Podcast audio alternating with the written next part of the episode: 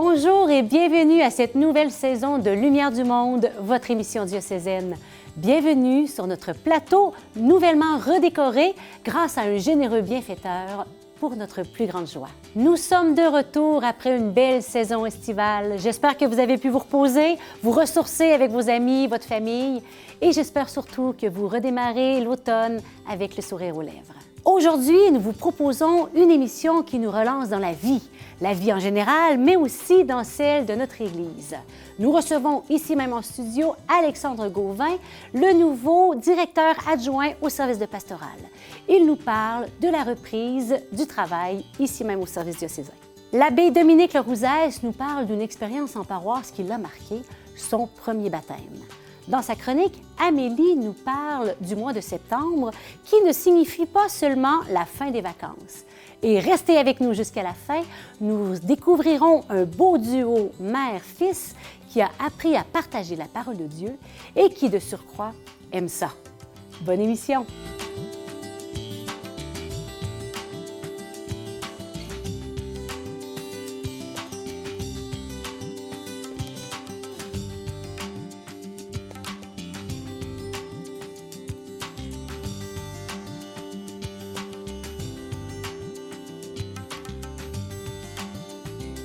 Alexandre a été agent pastoral pendant 13 ans dans le Grand Lévis. Nouvellement arrivé au service de pastoral de l'Église de Québec, il est adjoint à la direction. C'est un grand plaisir de l'accueillir aujourd'hui.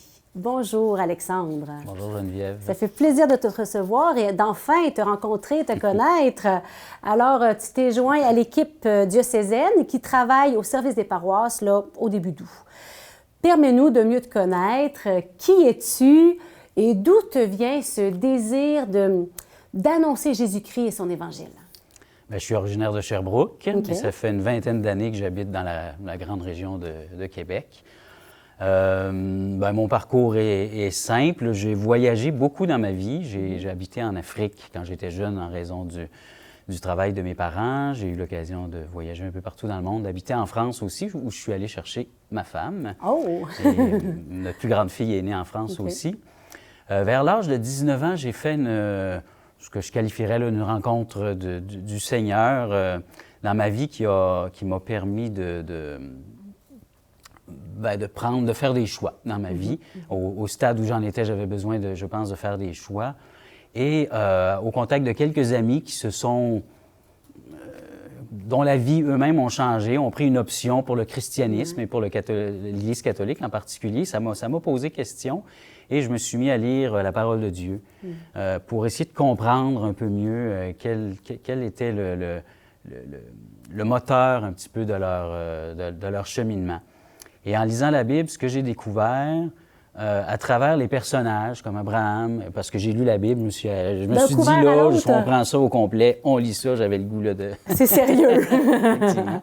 Et en, en, revisitant les personnages d'Abraham, de David, de, des, des, prophètes, de Jean-Baptiste, des apôtres, de Paul, je voyais donc un fil conducteur de, d'une expérience de Dieu dans la vie de chacun de ces, de ces personnages-là, euh, à la fois discret, unique et en même temps euh, fort, au point que ces gens-là ont décidé de donner leur vie au service de Dieu, euh, chacun dans, sa mission, dans sa, et même pour certains jusqu'à donner leur vie.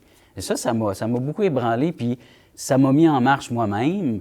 Euh, et je retiens cette parole de Jésus qui dit, ben il n'y a pas de plus grand amour que de donner mm-hmm. sa vie pour ceux qu'on aime, finalement. Fait que tu as été vraiment rejoint, euh, tu as fait l'expérience du Christ finalement, ça a brûlé ton cœur. Effectivement, euh, ben oui. Une fois que c'est fait, une fois qu'on est brûlé au cœur, hein, on s'en sort pas, il faut, l'annoncer, comme Saint Paul le dit.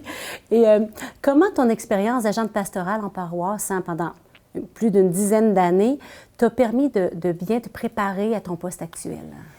Oui, ben c'est intéressant comme question. Effectivement, avant d'arriver à la paroisse, j'ai vécu une expérience en, communauté. Mhm. Donc, j'ai vécu à la fois pendant quelques années comme consacré et ensuite comme, euh, comme laïque engagé. Et c'est dans cette euh, dynamique-là que j'ai rencontré, entre autres, ma femme et puis qu'on a continué la mission au sein de la communauté dans laquelle on était. En couple. Euh, en couple, effectivement. Et euh, en 2008, je suis arrivé, euh, donc la vie m'a conduit jusqu'à prendre une responsabilité là, comme agent de pastoral en paroisse. Ce que j'ai découvert et ce que j'apporte aussi, je pense, là, euh, dans le, service que j'aurai à rendre maintenant comme directeur adjoint ici au diocèse, euh, c'est vraiment la force de la communauté. Puis je pense que je vais en parler peut-être un petit peu plus tard au niveau des priorités, mais vraiment la force de la communauté, la force de l'engagement. Ça rejoint ce que je disais aussi par rapport au petit témoignage que j'ai donné tout à l'heure. Des gens dans des milieux comme des paroisses euh, qui sont vraiment investis pour, euh, pour l'annonce de l'Évangile. Et comment les priorités, justement, diocésaines sur lesquelles tu travailles beaucoup en ce moment, viennent soutenir les paroisses, les mouvements, puis même les communautés religieuses. Mhm. Quel est ce soutien dans le milieu? Bien, actuellement, je pense qu'au niveau du, diocèse, il y a deux grandes priorités pastorales, mhm. euh, même s'il y a d'autres choses qui en découlent. Mais euh, la première, c'est vraiment la transformation de la, ce qu'on appelle la transformation de la charge pastorale mhm. et le renouveau des communautés. Donc, vraiment, ce, cette action-là. Je pense que les services diocésains sont au service de ça, particulièrement le service de la pastorale. On est attentif à ce que les communautés puissent sans cesse, parce que c'est jamais, on n'est jamais arrivé au bout mm-hmm. d'une transformation. Hein. C'est une transformation par défaut, c'est, perpétuel euh, jusqu'au bout. Donc, euh, vraiment d'aider les communautés chrétiennes à, à, se, se retransformer et se réajuster sans cesse aux défis de la mission d'aujourd'hui. Mhm. Bon, et la deuxième priorité qui, qui en découle d'une certaine façon, mais qui est très importante aussi, c'est tout le volet de l'éducation de la foi, hein, bien sûr, l'éducation de la foi des adultes là, depuis quelques années et pour les prochaines années certainement. Euh, c'est un souci important euh, au niveau des services diocésains, mais bien sûr de, des paroisses aussi, de, de se tourner vers l'éducation des adultes comme étant une clé d'une certaine façon. Quand on rejoint les adultes, on rejoint aussi, là, je dirais, là, par, par le fait même, les enfants des adultes, les parents des adultes, j'ai envie de dire, bon. Et, euh, mais c'est un volet important, mais c'est un, un, bon défi. Puis hier, le samedi 25 septembre, avait lieu le lancement pastoral édition 2021-2022. Donc, peux-tu nous dire un petit mot sur les orientations missionnaires de ce lancement diocésain? Bien, je pense que le lancement pastoral chaque année, depuis un certain nombre d'années que ça existe, puis depuis quelques années ouvert at large, n'est-ce pas, euh, a vraiment pour mission, je pense, de stimuler les paroisses, mm-hmm. d'encourager les paroisses, de permettre aux paroisses aussi euh, de, d'être en contact avec ce qui se fait ailleurs aussi. Euh, et d'aider celles pour lesquelles c'est plus difficile, parce qu'on l'a dit tout à l'heure, mm-hmm. c'est un défi, puis par défaut, un défi, bien, il faut, hein, il y a un mur à passer, ou il y, a, une marche à mm-hmm. monter, il y a, il y a, un passage à faire, c'est mm-hmm. sûr. Bien, d'aider les paroisses qui sont plus en difficulté, ou pour lesquelles c'est un défi qui est plus, plus difficile à surmonter ou à, ou à, prendre, bien, de, de, de, de, pouvoir les soutenir. Aussi, le lancement, c'est un début, mais toute l'année, les services diocésains, à travers des personnes liens, vont accompagner les communautés chrétiennes dans leurs efforts, dans leurs soucis, dans leur désir d'accomplir ou d'aide, pas d'accomplir, mais d'atteindre ou de, travailler, en tout cas, à la transformation de leur milieu. Euh, voilà, c'est pas mal ça, je pense. Ça fait le, et c'était l'intention du lancement de l'année pastorale, vraiment, là, de, un moment de dynamisation hein, pour y avoir participé une fois ou l'autre au lancement de, l'année diocésaine. Ben, merci Alexandre de nous avoir rejoints aujourd'hui. Puis j'espère qu'on aura l'occasion de t'accueillir à nouveau cette année. Qui sait? Merci de m'avoir accueilli, c'est gentil. Avec plaisir. Bonne année. Merci beaucoup. L'abbé Dominique Lerouzès est particulièrement missionnaire auprès des jeunes depuis plusieurs années. Laissons-le nous raconter une expérience qui l'a marqué en paroisse, son premier baptême.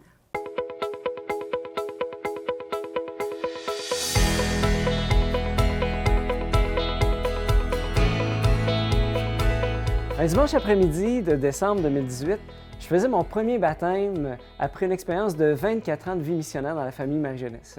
J'étais heureux de pouvoir baptiser le troisième enfant de, ce couple. Alors pour ma part, j'étais un petit peu empêtré dans mon missel de baptême, des, habillé avec l'aube, l'étole, puis ben, un peu stressé. Les jeunes parents, eux, avaient reçu euh, une formation, euh, une préparation au baptême pour leur premier enfant, peut-être leur deuxième. Alors, c'était le troisième, fait qu'il n'y en avait pas eu. Les parrains, marraines, aucune formation. Et eux et leur famille étaient là. Je les rencontrais pour la première fois. Alors, visiblement, ils n'étaient pas trop habitués d'être dans cette église.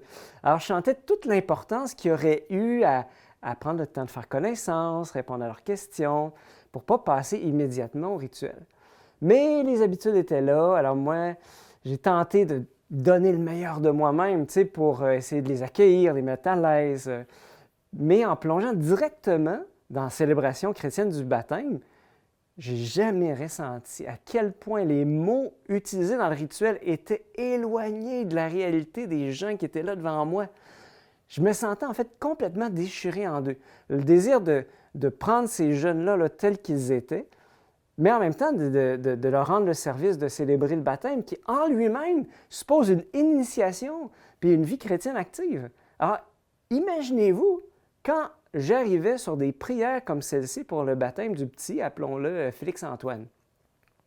Dieu éternel et tout-puissant, tu as envoyé ton Fils dans le monde pour nous libérer du pouvoir de Satan, l'esprit du mal, pour que l'homme arraché aux ténèbres soit introduit dans ton royaume de lumière. Nous te supplions pour Félix-Antoine qu'il soit racheté du péché originel, qu'il resplendisse de ta présence et que l'Esprit Saint habite en lui. Hey, faut se le dire. Ça prend quand même quelques notions minimales de christianisme pour savoir de quoi on parle. Ben là, en tout cas, ce jour-là, les yeux grands ouverts, ces jeunes me regardaient en silence, avec des yeux qui semblaient dire Qu'est-ce que tu racontes quoi ton affaire? C'est pas mal, hein?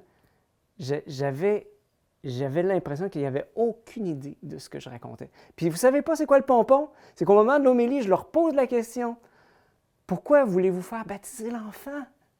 La réponse tombe, sonnante et trébuchante, pour qu'il puisse se marier à l'Église, puis un jour, puis qu'il puisse devenir parrain. Aucune référence à Dieu, à Jésus, rien. À la limite, j'avais quasiment l'impression de les déranger par un rituel qui prenait quand même un peu de temps, et qui leur donnait peut-être l'impression d'une genre d'incantation magique incompréhensible. J'aurais pu dire n'importe quoi, ça n'aurait rien changé. Mais moi, dans tout ça, je me sentais mal. Je tremblais parce que je sentais que c'était tout le sens de mon sacerdoce qui était en cause. Est-ce que j'étais devenu prêtre pour ça? Donner des services religieux en échange de l'argent? C'est un peu comme quand on vient voir un notaire. On n'a pas l'intention de développer des liens fraternels avec lui. On veut un service, puis après on s'en va. Il faut être clair. Je ne peux pas en vouloir à ces jeunes-là, à leurs amis. Ce n'est pas de leur faute. On a juste été mis dans une situation bizarre. Célébrer un rite chrétien sans préparation suffisante. Puis je pense que tout le monde, en fait, s'est senti mal. Après la célébration, moi, je suis allé directement chez un couple d'amis. Je me suis effondré en larmes. Parce que j'avais l'impression, j'avais tellement de peine, j'avais l'impression que ce qu'on a de plus précieux à offrir, le Christ, semblait leur passer dix pieds par-dessus la tête. Puis pourtant, ces jeunes faisaient une démarche pour baptiser leur enfant dans la mort et la résurrection du Christ. C'est pas mêlant, ça a été mon premier choc en paroisse. Et dès lors, j'ai réalisé que notre Église est malade, qu'elle a besoin de soins. C'est aussi à cette époque que j'ai découvert le livre du père James Mallon, Divine Renovation, ou sa traduction française, Manuel de survie pour les paroisses. D'où vient le malaise? D'où vient que l'Église n'est plus capable de se faire comprendre des gens dans notre société? Les causes, en fait, sont profondes. Et le père Mallon, eh bien, fait un diagnostic chirurgical en mettant le doigt sur les douleurs de l'Église et en fournissant un remède tiré directement de la parole de Dieu. Il explique en fait que l'Église en mode chrétienté, c'est-à-dire une Église où la société entière est chrétienne, est une Église en mode conservation. Elle a sa structure, ses façons de faire et cherche à maintenir à tout prix le statu quo. Pourtant, ce mode d'Église a perdu son identité profonde, évangélisée. L'un des malaises que j'ai ressenti ce jour-là, quand j'ai fait mon baptême, c'est qu'on agit encore comme si toute la population était chrétienne. Il y a une conséquence très commode à ça. Une population qui est chrétienne est dispensée de toute formation chrétienne. Ben, c'est là, pour moi, la plus grosse illusion que nous avons. La première question que l'on doit poser aux gens qui frappent à nos portes est celle-ci. Voulez-vous devenir chrétien? Être chrétien suppose une relation personnelle au Christ, faire partie d'une communauté, se convertir en réponse à l'appel à la parole de Dieu. Est-ce bien ce que vous voulez?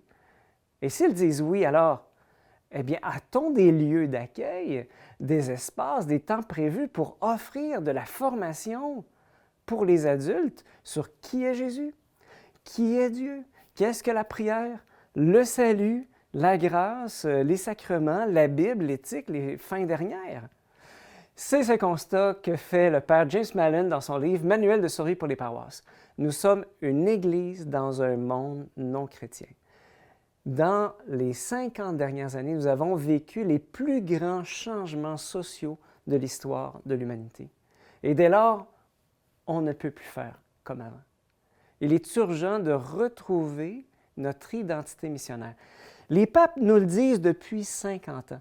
Une Église qui n'évangélise pas, qui n'annonce pas le Christ, est une Église malade, qui a oublié son identité, celle qu'elle a reçue de Jésus lui-même. Allez de toutes les nations, faites des disciples, baptisez-les et enseignez-leur tout ce que je vous ai enseigné. Aujourd'hui, j'ai la joie de commencer une nouvelle série de capsules sur le renouveau missionnaire des paroisses, inspirée des thèmes abordés dans ce livre du Père James Mallon du diocèse d'Halifax. Suivez-moi dans les prochaines semaines, ça va être vraiment le fun. Demandons à l'Esprit Saint, ensemble, la grâce de passer courageusement sur l'autre rive, de passer de la conservation à la mission. C'est Père Dominique pour ECDQ.tv. Vous avez aimé cette capsule de l'Abbé Dominique? Eh bien, n'hésitez pas à aller sur le site internet ecdq.tv pour découvrir d'autres capsules avec lui dans le manuel de survie pour les paroisses. Le mois de septembre, il s'achève. Et pourtant, c'est un mois charnière pour bien des gens. Peut-être qu'on parle un peu trop que c'est la fin des vacances, la fin du flanage au lit, des heures et des heures. Nous retrouvons maintenant Amélie pour nous en parler d'une manière toute nouvelle et différente.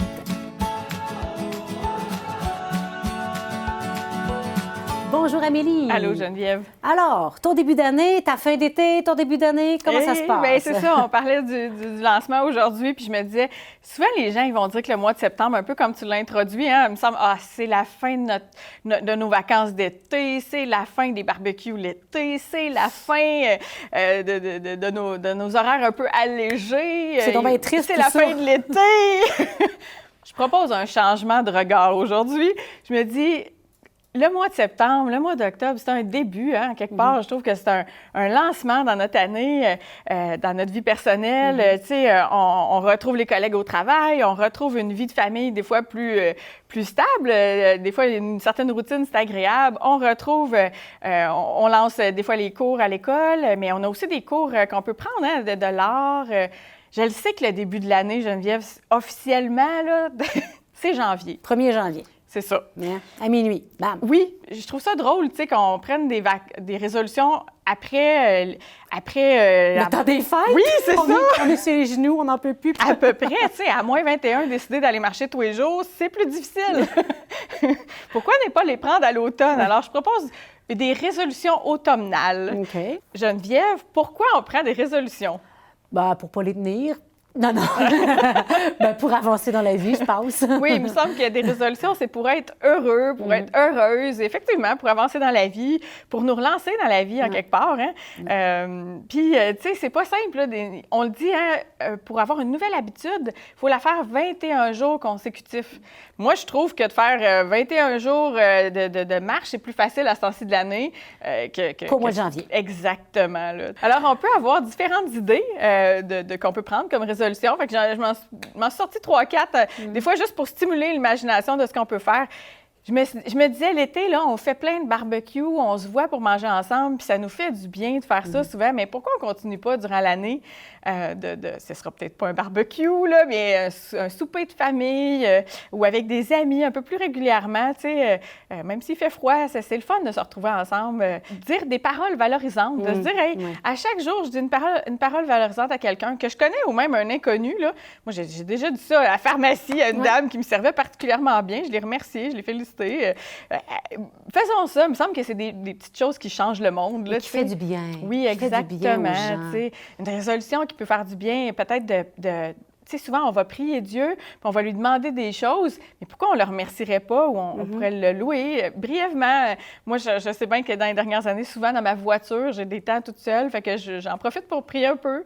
Donc, euh, ça peut être, euh, comme on disait, la marche, fait que c'est quelque chose de, de- de meilleur pour la santé, notre santé physique ou notre santé mentale aussi. Euh, c'est le genre de résolutions qui peuvent arriver dans une vie puis qui font du bien, là, tout Oui. simplement.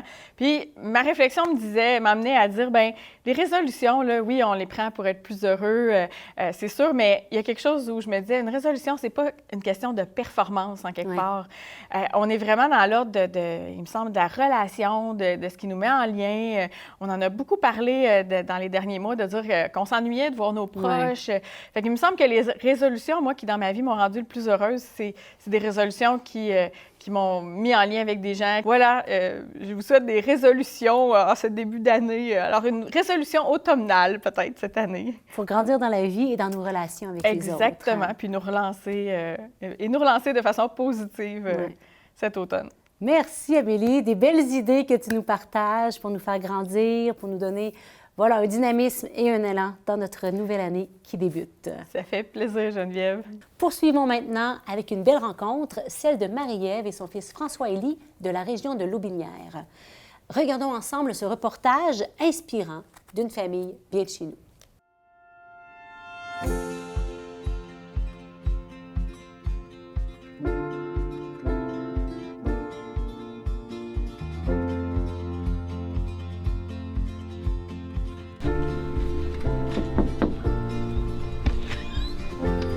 Bonjour! Bonjour.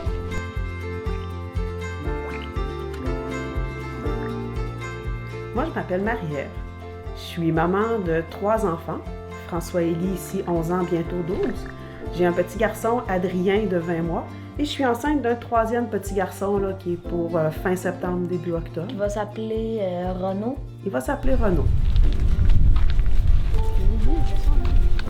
Ben, initialement, nous, c'était avant les maisonnées. François-Élie était inscrit pour faire sa première communion. Puis dans notre paroisse, ça marche sur deux ans parce qu'il y a comme deux parcours pour arriver à la première communion. Puis notre animatrice de pastorale, quand elle a fait le- la présentation, elle a demandé aux parents des bénévoles. Puis je me suis sentie interpellée, là, comme si le Seigneur était à côté. Ah oui, vas-y, vas-y, t'es capable. Puis j'ai donné mon nom, je sais pas trop pourquoi, mais j'ai été retenue. Puis je me suis impliquée. Puis après ça, ben, la COVID est arrivée. Puis à cause de ça, ben, les parcours de catéchèse ont pris fin. Fait que Sylvie, elle a proposé les maisonnées. Qu'on a dit, bon, on va essayer. On verra qu'est-ce que ça va donner. Mais on a tellement essayé qu'on s'est rendu jusqu'au bout. On n'a jamais arrêté. Puis là, ben, on a fait une pause. Là, on a une entente avec l'animatrice de pastorale pour cet été, mais on a hâte en septembre que ça recommence. Au moins, je sais que je suis pas le seul euh, jeune qui euh, ben, qui fait des catéchèses. Puis que je sais mais, qu'il y en a d'autres aussi qui en font. Ben, nous, on a fait autrement dans le sens que c'est sûr qu'à un moment donné, les églises ont fermé à cause de la COVID. Les, tout a- en fait, la société s'est mise sur pause, comme François Legault avait dit. Puis la maisonnée a fait que, non, finalement, nous, notre communauté, on n'était pas sur pause. On pouvait encore se réunir, on ne pouvait pas se voir, on ne pouvait pas se toucher, mais on était encore là, on pouvait encore dire, hey, le Seigneur existe encore, le Seigneur est encore là avec nous, le Seigneur nous accompagne encore. Un beau gros zucchini.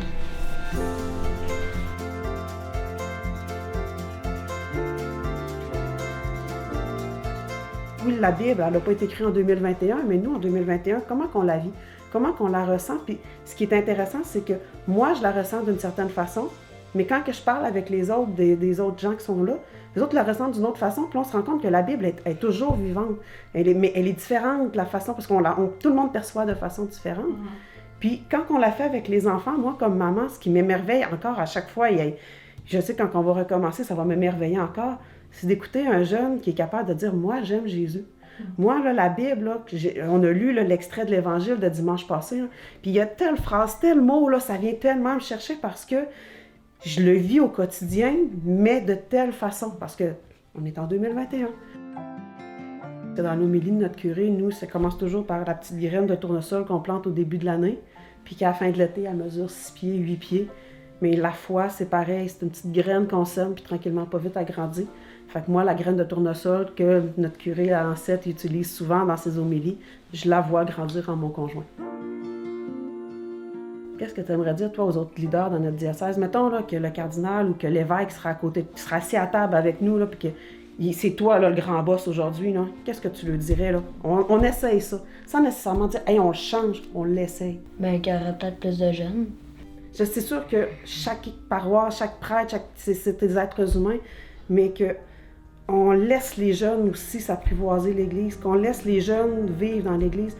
L'Église, il faut qu'elle change aussi, il faut qu'elle évolue. Mais les jeunes d'aujourd'hui, tu sais, moi, dans mon travail d'infirmière, les personnes euh, sais, qui sont plus âgées, ils vont venir naturellement. Les jeunes, faut aller les chercher. faut s'adapter à... Ils sont en changement, eux autres sont en train de faire changer notre, soci- notre société. Faut aller les chercher, mais faut les prendre un petit peu par la main au début.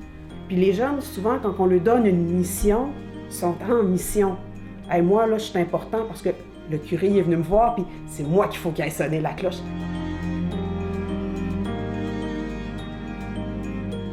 Voyant cela, Jésus se met en colère et il dit à ses disciples, Laissez les enfants venir à moi, ne les empêchez pas. En effet, le royaume de Dieu appartient à ceux qui sont comme les enfants.